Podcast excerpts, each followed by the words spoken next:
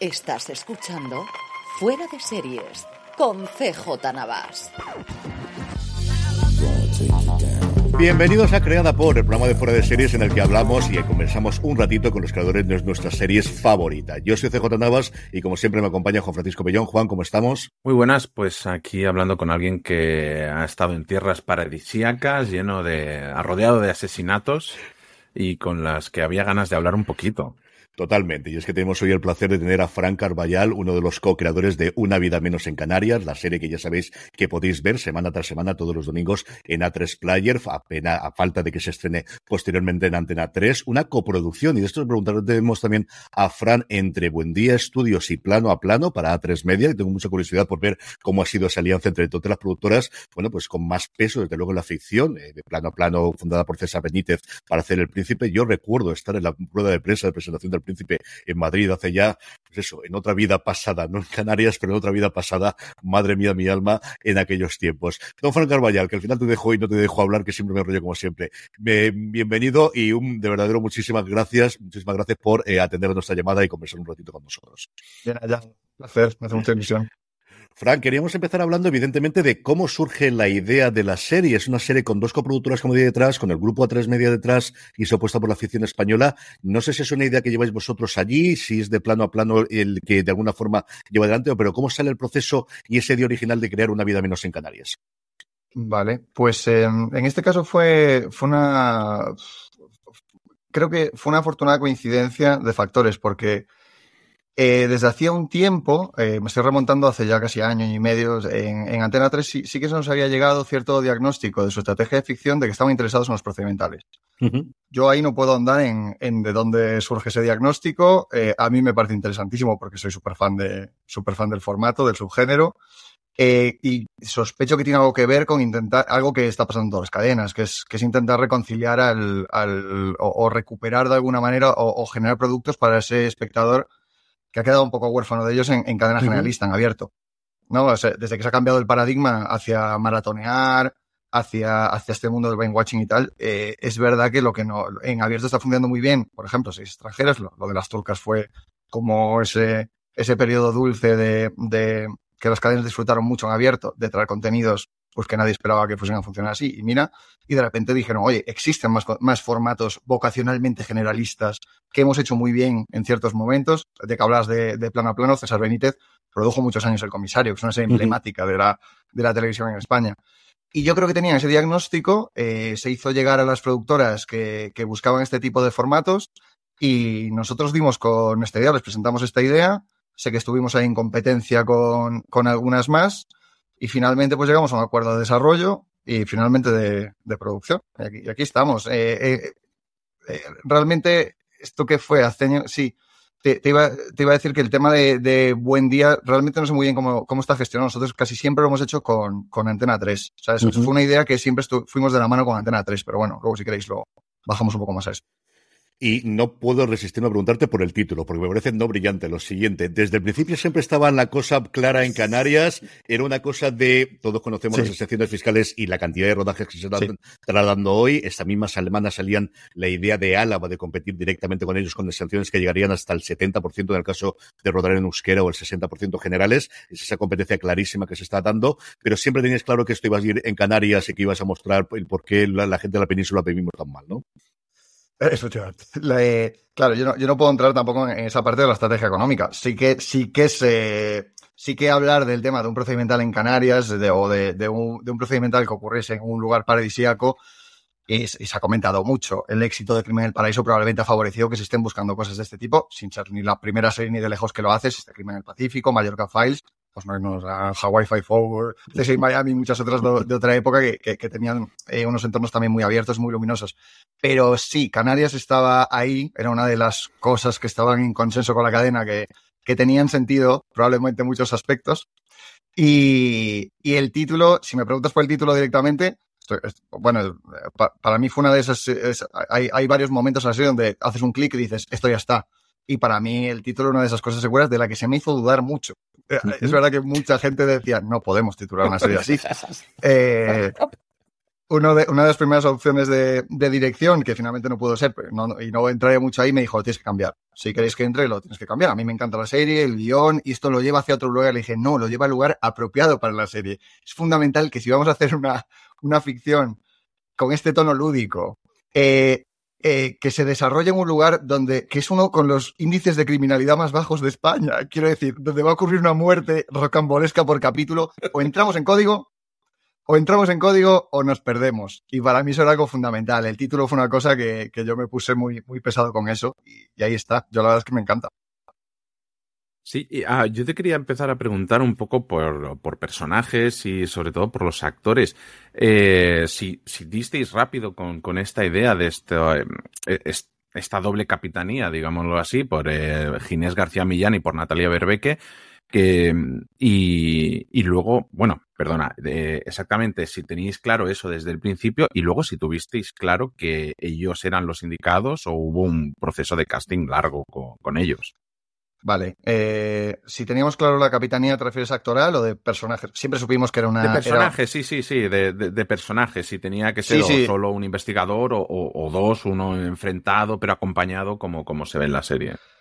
Sí, bueno, os podéis imaginar en un proceso tan largo como es la generación de una serie, la cantidad de cosas mm. que han ido cayendo por el camino y del concepto original a lo que ha llegado a ser y, y que normalmente tiene que ver con criterios eh, eh, que están fuera de, de, temas solo de contenido. Pues eh, a veces hay hallazgos de casting o, hay consensos a los que vas llegando con la cadena respecto a, cuáles pueden ser eh, mejores opciones. Pues, pues de la idea original, que era un, era un investigador muy castellano, muy de Madrid, y esto no se le escapa a nadie que sea guionista. Obviamente en, la, en, las, en el los primeros bocetos, cuando tú quieres un pez fuera del agua y un contraste, imaginábamos al principio una investigadora muy canaria, de origen, eh, y una, una defensa muy casi, casi guanche, ¿no? Y, y, e intentaría un poco estereotipos, no, no por estereotipar, estereotipar a nadie, sino ni por ir a tópicos, sino porque creíamos que el contraste iba a ser mucho más interesante y, y porque del arquetipo siempre se puede llegar a zonas más interesantes, eh, uh -huh. aunque sea deconstruyéndolas.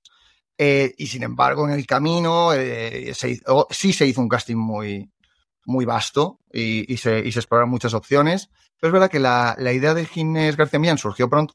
Quiero decir, fue, una, fue uno de los, de los primeros nombres que salieron de la productora. Y, y él se, se, vio interesado muy pronto en el personaje, lo cual fue, fue una alegría porque parecía que encajaba muy bien.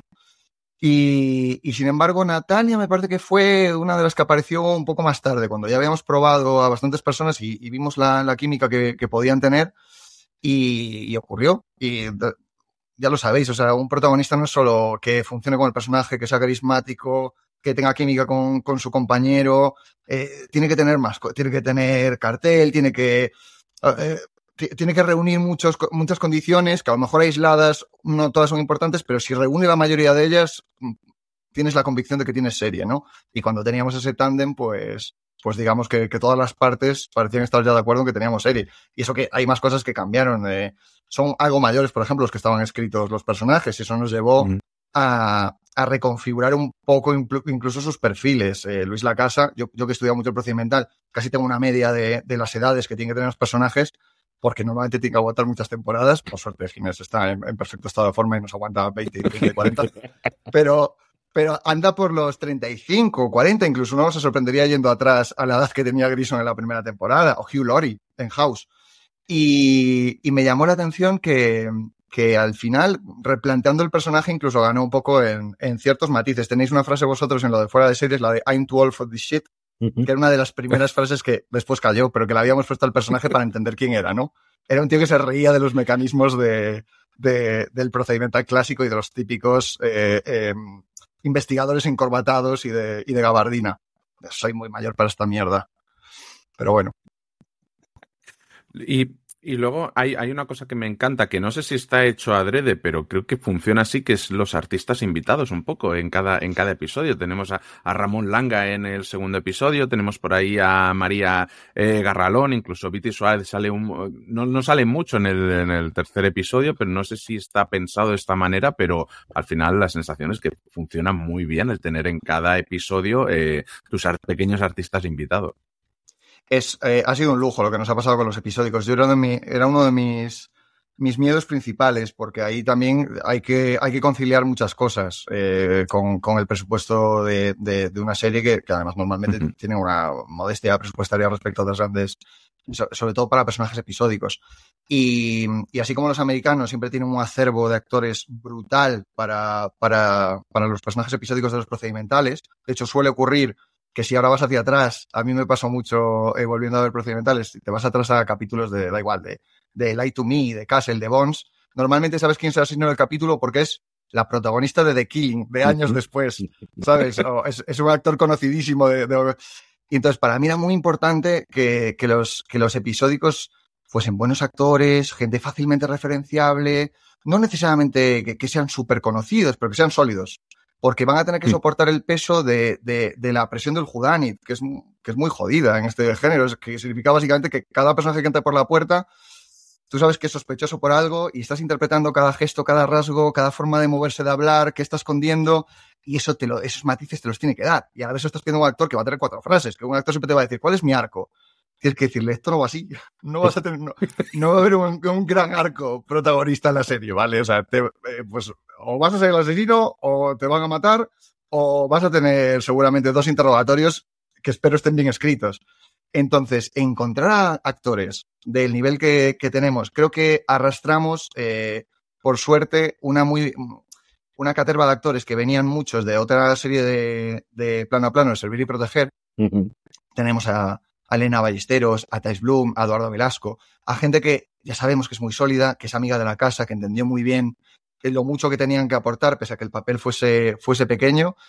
Y es que, bueno, tenemos a, a Marta Belmonte, que vosotros visteis el capítulo 3, como, sí. como la muerta del capítulo. Una persona que maravillosa, va a, maravillosa. Va a, ¿Verdad? Va a protagonizar una de las, de las grandes diarios de Antena 3. Y yo, bueno, no sabéis el abrazo que le di. Ella, ella es que lo entendía perfectamente. Decía, es que la única manera de que se crea este capítulo, de, que creas los giros que tiene este capítulo y cómo, cómo se ha orquestado la trama, interna y externa, es que, que te creas en la, la, la psicología de, de, esta protagonista, su carácter reivindicativo y, y, cuál era el plan maestro que tenía detrás a nivel emocional e intelectual. Y, y claro, pídele esto a un extra. Quiero decir, eh, lo, lo, poco que tiene ella en pantalla, ya está, te lo da. Y entonces te crees lo que hace, lo que hace su personaje. Frank, ¿cómo se hace a estas alturas del partido un guion, en este caso en cinco episodios, de un procedimental con esas limitaciones de tiempo y que al final te sorprenda? Yo estaba constantemente cuando lo hablaba con Juan en su momento de me recuerda algo, me recuerda algo, y evidentemente era todas las series que hemos nombrado, hasta que metí en tu IMDB y recordé La Sala. Y es que era una serie, me ha ocurrido muy parecido a lo que ocurrió en La Sala de, ya lo he visto, tengo grandes actores y han logrado que me sorprenda en todos los episodios. ¿Cómo se plantea uno yendo al folio en blanco, sino el y con todo este conocimiento que tenemos, ¿cómo conseguimos hacer que esos dos, tres giros de guion sigamos teniéndolo por episodio? Mira, os lo escuché en el podcast y, y os quise mucho, la verdad, porque yo, yo, sé que lo fácil es, es analizar las series tal y como se perciben, sobre, sobre todo con, la, con, la, con, con el listón que hay ahora mismo audiovisual de series, que hemos olvidado un poco lo que es la televisión, vocacionalmente en, en generalista, lo que hablábamos antes, la, la televisión que quiere ser abierta, accesible, que no le pide al espectador que esté súper pendiente de la trama, que tiene derecho a perderse dos capítulos e incorporarse, que tiene derecho a perderse un primer acto. Estos capítulos están escritos rigurosamente en cuatro actos, que es una cosa que yo como coordinador me empeñé mucho como los americanos, aún sabiendo que, la, que es absurdo, porque la programación en España no la concibo así. Nunca nos van a poner una public donde yo quiero que la pongan. Pero, pero yo, yo soy muy exigente con, con, con la escritura de esto, entonces cuando supisteis apreciar eh, más allá de las otras limitaciones que pueda tener, que en algunas cosas no haya visto, que, que sea una serie que es sencilla, porque lo es y, quiere serlo, eh, ha habido un trabajo por sorprender. Eh, y no, siempre se consigue. Y yo voy leyendo los comentarios y pues sé que en algún capítulo al final, pues sí que te olías algo. Normalmente por razones estradigéticas, a veces está bien escondida la pista, pero ves a un actor y dices, uy, no, eso pasa entre los procedimentales, es parte del juego y no pasa nada. Pero justo en, en el primer capítulo, en el tercero y en, espero que en el quinto, sobre todo, eh, ha, habido, ha habido un ejercicio muy exigente de, de, de, de testar, de, de, hacer lecturas previas y decir, ¿te lo esperas? Vale, te lo esperas, entonces podemos quitar esta pista, pero tenemos que seguir siendo justos porque el, el tiene unas reglas que ya están escritas, que no me he inventado yo y que hay que respetar de forma también muy rigurosa. El asesino tiene que estar en la habitación. Las pistas para que hayas llegado a él, aunque sea sutilmente, tienes que haberlas dispersado tienes que haberle dado derecho al espectador a intentar adivinar. que, que, todo eso esté sin hacer muchas trampas, en algunos capítulos las hay, que le vamos a hacer, y, y en otras pues han caído cosas por montaje de más, donde a lo mejor somos un poco más tramposos de lo que debería, no pasa nada. Eh, pero ha habido un trabajo por, por, por, conseguir eso. Justo el capítulo, el capítulo 3, eh, de hecho tenía, terminaba en el primer giro en algún momento, uh -huh. y yo me empeñé en dar el segundo. Y que si lo hacíamos, temáticamente tenía que estar explicado desde el principio. Que, que, estamos jugando a esto, que hay un tema de un posible asesino en serie, que estamos jugando a los disfraces, que el asesino está escondido a plena vista, el espectador tiene esta información. Entonces va, vamos a dejar que se sorprenda al final con algo que en realidad ya podía haberse esperado. Y jugar el anagrama no para revelar siempre al asesino, que esto lo hemos visto cientos de veces, uh -huh. sino para revelar a, a, a, a digamos, a, la que revela a los asesinos o la que nos conduce al, al, nuevo asesino. No sé, eh, pues como ves tiene que ver con entusiasmo. También tiene que ver con, con que a mí me, me, flipa este género y me gusta escribir guiones que a mí me sorprendería leerlos. Yo creo que, que se, transmite, eso. se transmite absolutamente y totalmente. Sí. Hablabas tú de leer las críticas. ¿Qué es más complicado lidiar? ¿Las notas de las, de las productoras o de la cadena? ¿Los comentarios de todo el equipo técnico de los artistas? ¿O los comentarios luego en esas redes sociales que dio las cargas? Qué buena pregunta. Supongo que, que, dependerá de la fortaleza del ego de cada uno, pero yo llevo todo mal. Eh, eh, creo Ay, que lo peor, creo que lo peor, no, no. Eh, realmente, por ejemplo, lo, lo, que mejor llevo son las críticas, eh, las críticas de televisión, quiero decir. Porque ahí ya pertenece al territorio de una subjetividad que ya no te afecta. Tiene más que ver con la autopsia que con el diagnóstico, digamos. Ya no hay nada que hacer, cada uno lo percibe con el producto terminado. Tú sabes en el medio cuáles han sido las batallas perdidas, las ganadas, y hay un producto final que la gente tiene que juzgar libremente. Tú, no te puedes meter en, en, en, lo que piensan los demás. Eh, puedes pensar que están equivocados y, ya está. Y puedes apreciar quienes sí saben ver el producto por lo que es. Y, con esto no estoy diciendo el producto por, por, una baja calidad, sino por lo que hablábamos antes de qué tipo de ficción realmente quiere ser y juzgarla desde ahí. Eh, las notas de la cadena, pues las llevo normalmente peor porque tienen que ver con tienen que ver con el ejercicio de tu libertad creativa, tiene que ver con, con la capacidad que, la confianza y la capacidad que tienes para llegar a sitios que harían a la serie, incluso en los propios términos y el marco de lo que es la serie, mejores. Porque, como veis, cuando, cuando conoces mucho el género, que al final algo se caiga por algo que a ti te puede parecer peregrino, no tan importante, o que, o que trae miedos que son de otras épocas, eh, te da rabia, ¿sabes? Y a la vez te coarta y te va como mutilando partes de la creatividad que son muy desagradecidas. Creo que hay, sin echarle la culpa a la, a la parte de, de, hacer notas en la cadena, tiene su función. Yo he sido analista de cadena hace mm. muchos años en Telecinco y es, es también un trabajo muy ingrato, pero eso es lo que perdió. El equipo, pues a ver, el equipo te puede tocar los huevos, pero al final está en tu equipo. Nunca mejor dicho, y, y yo tuve que aprender eso. Yo después de venir del viaje, por ejemplo, de las notas de cadena, que, que había sido un via crucis por alguna, algunos segmentos de la serie, eh, recuerdo una de las lecturas técnicas. Esta es mi primera vez como productor ejecutivo en toda la serie. Uh -huh. eh, como esto que llaman showrunner. Eh, yo había hecho una producción ejecutiva en Servir y Proteger en la última temporada, pero muy leve, casi no había estado en plató, y esta vez viví como todo el proceso. Y claro, la primera vez que yo ya me sentía salvo con el equipo, tranquilamente, una lectura técnica, y veo que la script, que es Paula Roca, que es una, una profesional maravillosa, pero veo que era la primera que me empezaba a decir, pero esto no tiene sentido. ¿qué? Ya he pasado esta fase. o, sea, o sea, ya no puedo aceptar más críticas de nadie. La verdad es que eh, tuve que reacostumbrarme a que nadie está en tu contra en ese momento. Ya no te van a hacer reescribir por, por criterios, pero, pero os prometo que estaba ya la que saltaba. Había como gente abrazándome después en plan, ya no tendrían que juzgarte, pero está haciendo su curro. Yo ya, tienes toda razón y a la vez es parte del proceso, porque las notas del equipo, a diferencia de las de cadena o de las críticas, tienen algo que ver con, con consensuar entre todos cuál es la serie, porque una serie está escrita pero no está hecha, y normalmente suelen ser cosas de tono. Hay un momento, pues por ejemplo, que Paula me decía, hay, un momento en, la, en el quinto capítulo en el que Perdomo se está comiendo una tarta, que son las pruebas descartadas que han llevado a científica. Y recuerdo el silencio que se hizo cuando me dije, se está comiendo las pruebas. Y claro, me quedé como si me hubiesen eh, afeado eh, un problema de rigor brutal. Y tuve que volver a lo que es la serie y decirle, sí, porque es más divertido.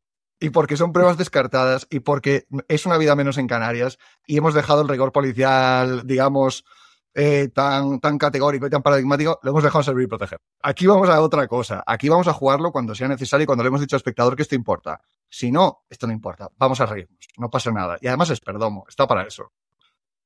Me encanta bueno. lo de es es porque es divertido, porque es por lo mismo que eh, Tarantino subía una espada a un avión. Nadie puede subir una espada a un avión, pero es que es más divertido así, punto. Yo, yo puedo admitir que a veces transgredes algunas reglas y demás, y entonces eso lo tienes que replantear. Si, si la comedia está en contra del juego, por ejemplo, de ser justos con el juego, eh, a mí eso me tengo mi, tengo mi orden de prioridades, tengo mi jerarquía de, de que hay que salvar. Pero sí es más divertido que más ¿no?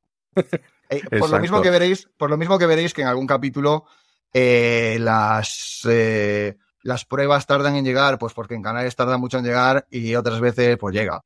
Pues llega cuando lo necesitas y nos, nos ocupamos de dar una línea a la excusa, pero no está ahí lo importante. No está ahí. De hecho, el primer capítulo es un abrazo al.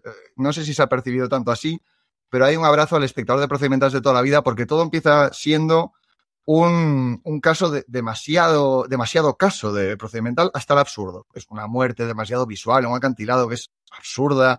Eh, la primera, la primera arma del crimen que aparece es un picayelos. y, y, queríamos jugar un poco con esa percepción de por dónde van a llevar esto. Es, es, es tan chavaca, ¿no? Es tan absurdo. Y cuando llega el propio de la casa y lo dice, ¿sabéis para qué sirve un pozón de hielos? Que dice el otro, ah, eso me la sé. Y dice, para matar a gente en las películas. No he visto uno en la vida. Y dices, si, vamos, a llegar a un, vamos a llegar a un capítulo con picayelos, por supuesto que lo vamos a hacer, pero queríamos que se estableciese muy rápido este tono. Este tono de que, de que todo puede pasar. Sí, hablabas eh, de, de, la experiencia, porque la propia serie, a, cuando se hablan de las pruebas y de las cosas que tienen que llegar desde, desde la península, todo va muy lento. Precisamente te quería preguntar por eso, por la experiencia de rodar en Canarias, ya que Canarias está de moda, o sea, desde Hierro, las noches de Tefía, por nombrar un par, se está haciendo muchísima producción allí y te quería preguntar un poco cómo ha sido, sobre todo a nivel de logística y todo, el, trasladarse hasta allí y, hacer este rodaje.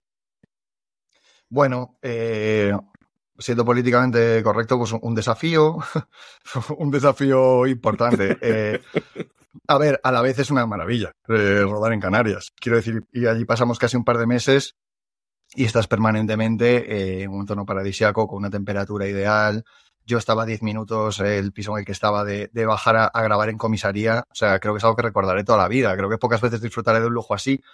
Pero lo que dices sí que plantea una serie de desafíos de producción que, bueno, que, pues que son complicados. Lógicamente, hay cosas que no, no te encontrarías en otros lugares. Pues ha habido golpes de calor, nos tocaron los, los incendios de este verano, como sabéis, que fueron muy duros. Claro.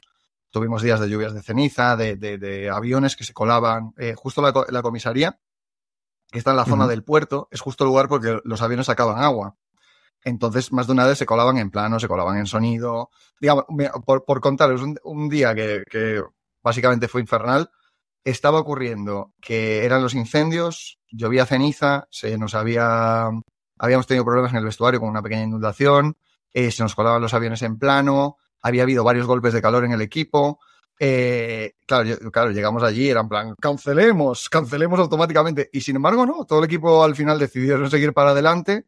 E incluso, bueno, se pusieron tanto las pilas que se pudo grabar un, un, una cosa en la que yo me empeñé, que, que me odió la directora de producción, pero le, se, le, le puso mucho a la directora, Inma Torrente, que era grabar uno de sus aviones eh, sacando agua porque yo ya soñaba en la segunda temporada con hacer el clásico caso de, como no sé si os sabéis, del, del submarinista en la Copa del Árbol. Uh -huh. Dije, con este plano lo tenemos. Quiere decir, esta es, esta es la explicación final de cómo, llega, de cómo ha llegado el pobre submarinista a la Copa del Árbol. Eh, y sí, sí, la cara de directora de producción me decía, pues nada, un día de mierda, y se están grabando planos que no estaban en el plan de rodaje. Esto, esto son cosas que solo pueden pasar en Canarias y, y la verdad es que en ese sentido fue maravilloso.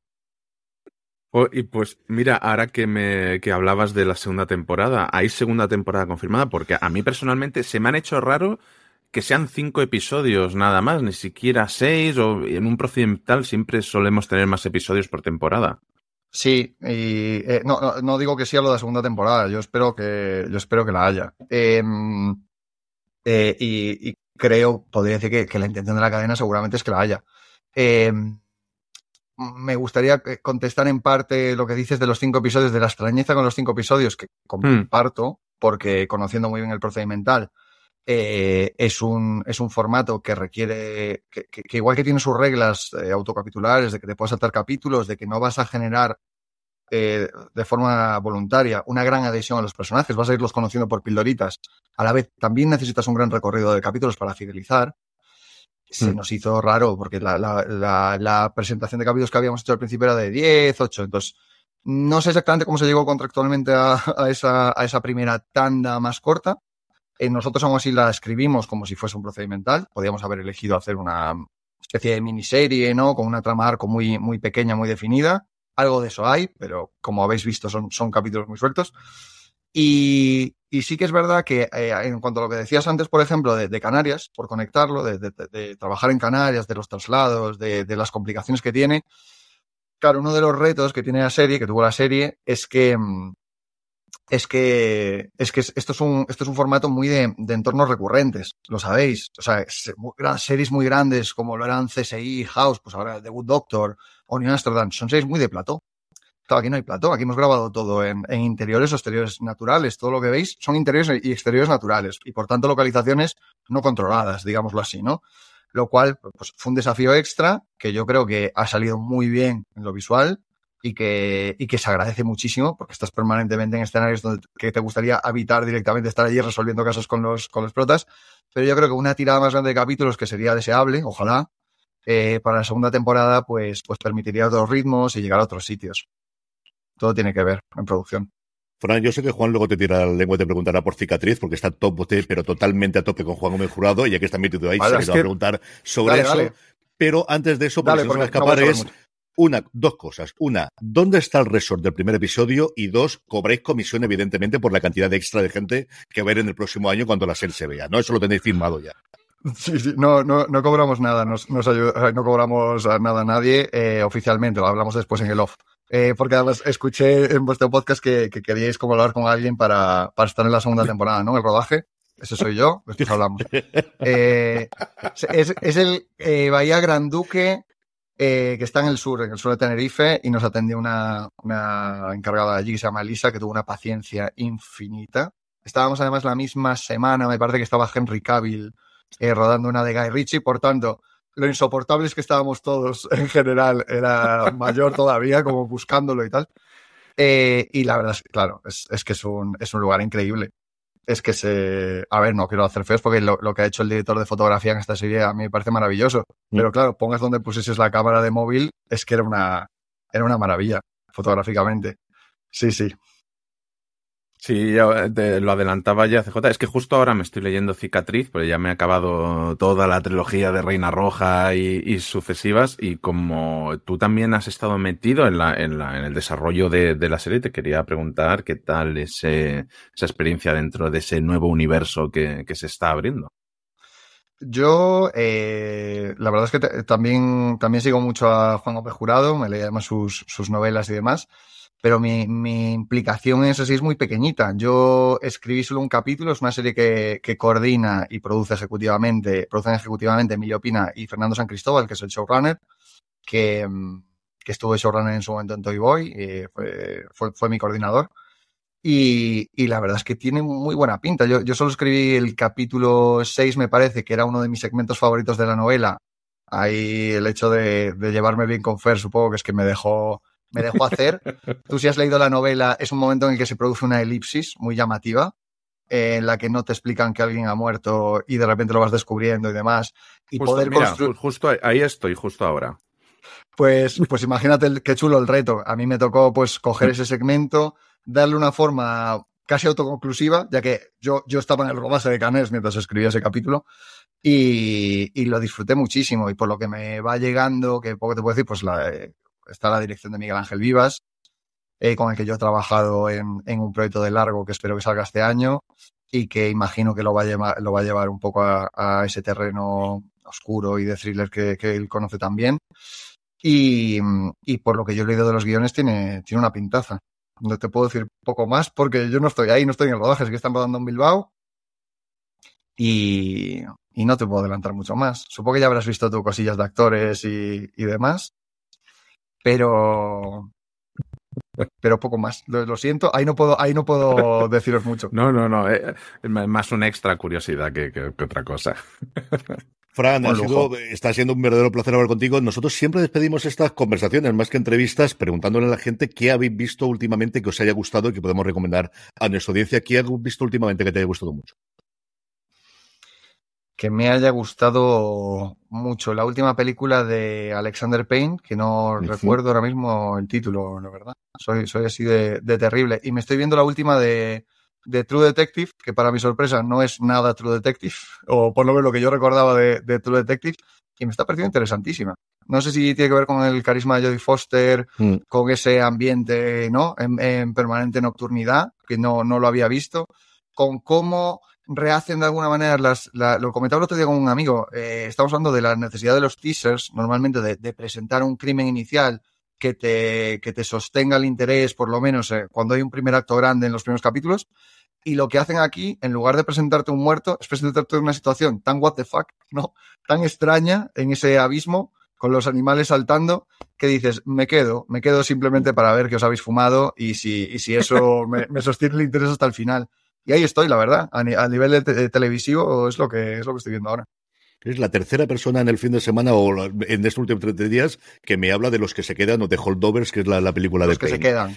Me ha dicho, bueno, evidentemente Yamati ya ha sonado muchísimo para el Oscar, pero me ha dicho todo el mundo que es verdad que tienes que verla, que tienes que verla, que tienes que verla.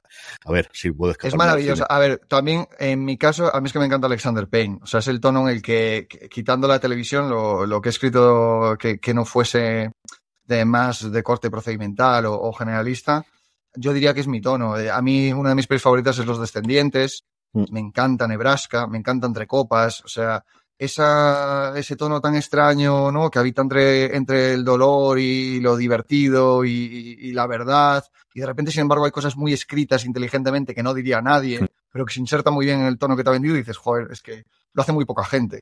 Y, y ahí Payne, la verdad es que es un, es un maestro. Justo te iba a decir que nunca he visto también a George Clooney como en Los Descendientes. Me, parece maravillosa esa peli.